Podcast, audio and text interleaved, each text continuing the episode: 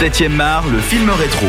De retour dans cette émission 7e art consacrée à King Kong, le gros singe, monstre sacré du cinéma. Et c'est notre invité Max qui va nous parler du King Kong de 1976.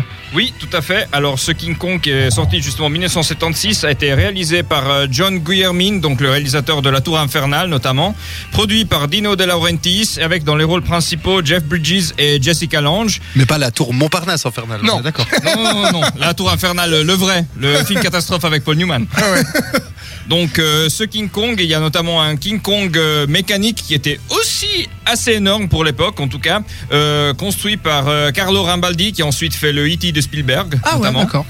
Et donc euh, là, c'est à peu près le même film qu'on a vu en 33, sauf qu'il n'y a pas vraiment d'autres créatures sur Skull Island, puis euh, ça finit notamment sur le World Trade Center et pas l'Empire State Building. Ce qui a fait qu'en 2001, après le 11 septembre, ils ont dû euh, refaire euh, la couverture du DVD parce que forcément, on voyait les Ah, tours ouais, ouais, effectivement. sur l'affiche. Ouais. Et donc ce film-là a été un petit peu descendu à l'époque. Et euh, après, ils ont aussi fait une suite assez pénible en 1986. Dix ans après, ouais, c'est ça, hein. Ils ont fait une suite assez pénible dix ans après, réalisée toujours par Guillermin. Il a fini sa carrière avec ça. Ah bon Voilà.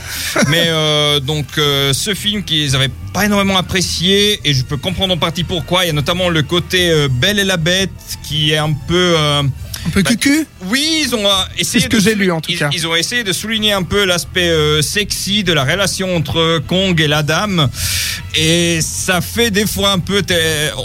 on- n'est pas vraiment dans la zoophilie, mais on y arrive presque. Bon, On n'est pas encore euh, avec euh, le gros singe et Catherine Deneuve euh, dans... Ah non, non, non, non, non, non, non, non, non.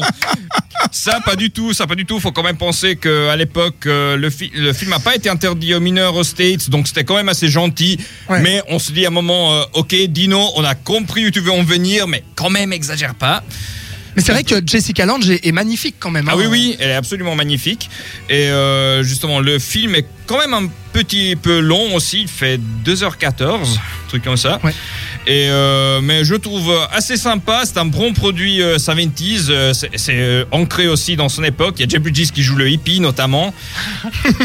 Comme souvent. Ouais, ouais, ouais, exactement. À cette époque-là. Ouais, il est tout jeune, ouais. Ouais, ouais, ouais, il est tout jeune. Et il venait de et genre il avait commencé euh, 6 ans avant, quelque chose comme ça. D'accord. Et euh, Jessica Lange aussi, d'ailleurs, on dit dans le film, euh, dans le générique, il a écrit pour la première fois à l'écran, c'était son tout premier film. Ah ouais. Et euh, puis, euh, petit détail pour les fans de dessins animés de blockbuster, les bruits de King Kong dans ce film-là ont été faits par Peter Cullen, qui est donc la voix anglaise de Optimus Prime dans Transformers. et aussi la voix du Predator dans le premier Predator. Ah ouais. C'est Monsieur Bruitage, quoi. Ouais, exactement. Et qu'est-ce que ça vaut euh, Est-ce qu'il y a d'autres défauts dans ce film ou bien est-ce que vraiment, en termes de mise en scène, de réalisation, ça, ça se tient et c'est un film que tu conseilles de rattraper en tout cas? Je conseille de rattraper, oui, je trouve assez efficace. Il y a justement ce côté euh, sentimental sexy qui marche pas toujours. Et puis aussi, il faut quand même dire, le Kong mécanique de Rambaldi a vieilli un petit peu moins bien que la version de 33. Ah ouais?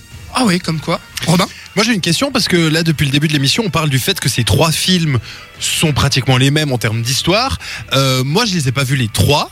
Est-ce que un de, l'en- un de vous- un de vous deux a vu les trois King Kong? Oui.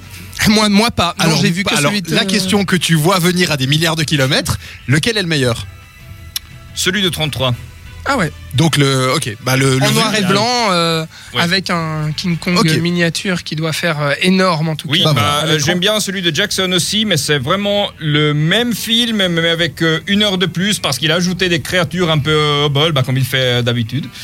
Voilà donc si vous avez un seul King Kong à rattraper c'est le premier. Celui de 1933. Et peut-être euh, King Kong de 1976. Oui, parce qu'il y a pas, je crois pas qu'il y a énormément de gens qui euh, l'ont vu euh, peut-être en Suisse récemment. Bah, celui de Jackson est passé à la télé il y a pas, euh, il y a pas très longtemps, mais euh, Ouais. et celui de 33 quand même, on le trouve assez facilement en DVD. Celui de 76 peut-être pas si facilement que ça. Donc si vous avez l'occasion, revoyez-le. Donc est-ce que tu dirais, euh, pour terminer là-dessus, que Kong Skull Island est le moins bon de la franchise King Kong ou pas? Non, je Ah. dirais pas ça. Moi, je, je l'ai quand même préféré à la version de 76, justement parce qu'il raconte pas exactement la même histoire. D'accord.